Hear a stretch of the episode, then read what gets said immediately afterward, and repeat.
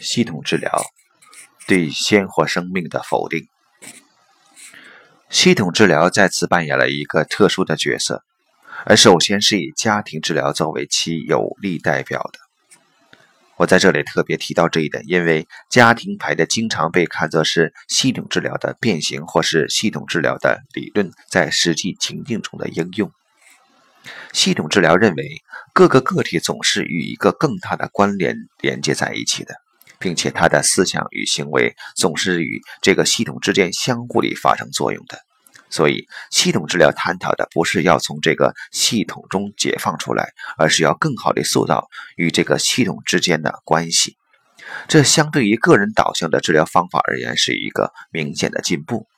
因为由此我们可以看到，在系统治疗中，我们总是与某些更为广大的场域连接在一起，并且必须与它们连接在一起。不过，系统治疗对这种更广大的场域只是表面上予以承认，而并非真正的承认它的存在。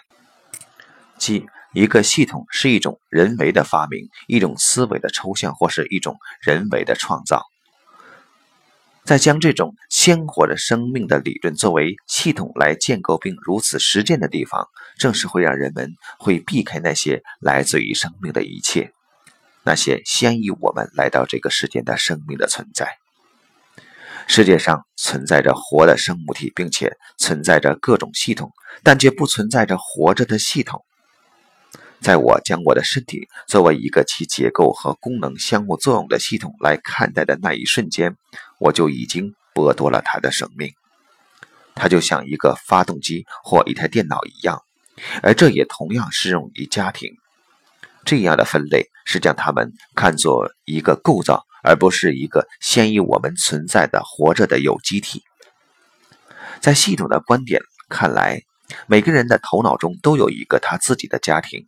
并且他相应地对这种结构做出应对，所以在系统治疗中所涉及的是让这些结构之间相互平衡，并尽可能使其达到一致，由此这个系统才能得以正常运转，并且使个体在其中能应付自如。但如果这个更广大的事物是一个建筑，那么它则并非真的比我们它的建筑师更广大。这样一来，它的广大则只是某种量的概念，而非质的概念。用系统的结构思维的观点看来，这个自我是最大的，因为所有的一切事物都被看成是他自己的建造。当然，这些建造有他们自己的内在规律，如同一个发动机或一台电脑。当人们使用它时，他们必须臣服于这些内在的规律，但这是可以改变的。我们也能够将它。塑造成另外的样子。家庭与其中的生命正是被共同视为某种具有一定内在规律的东西。不过，人们也可将其建造成为另外的样子。尽管这个自我好像又被归入一个更大的整体之下，但事实上，系统的思维却是自我意识的一种极端表现。在这种思维中，世间所有的一切都被看成是自我的主观建造。即所有的更为广大的事物，从一开始就被吞并了。有些人认为，系统的思想是一种整体的思想，不过只是一种更科学的表述方式罢了。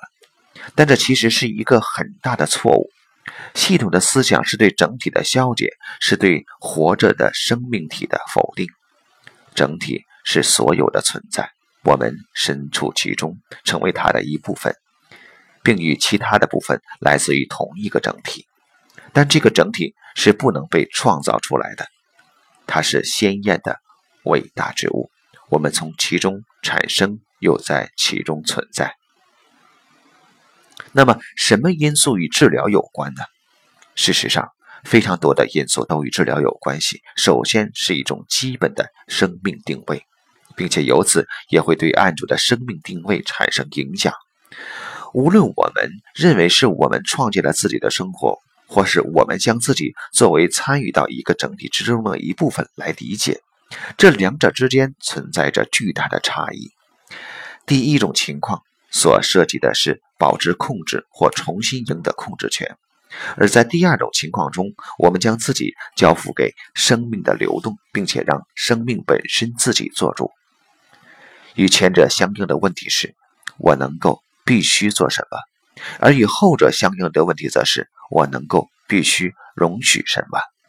然而，这种容许并非意味着人们由此便没有什么作为了，只不过这种作为是从那些与这个整体的移动而产生的内在接触之中。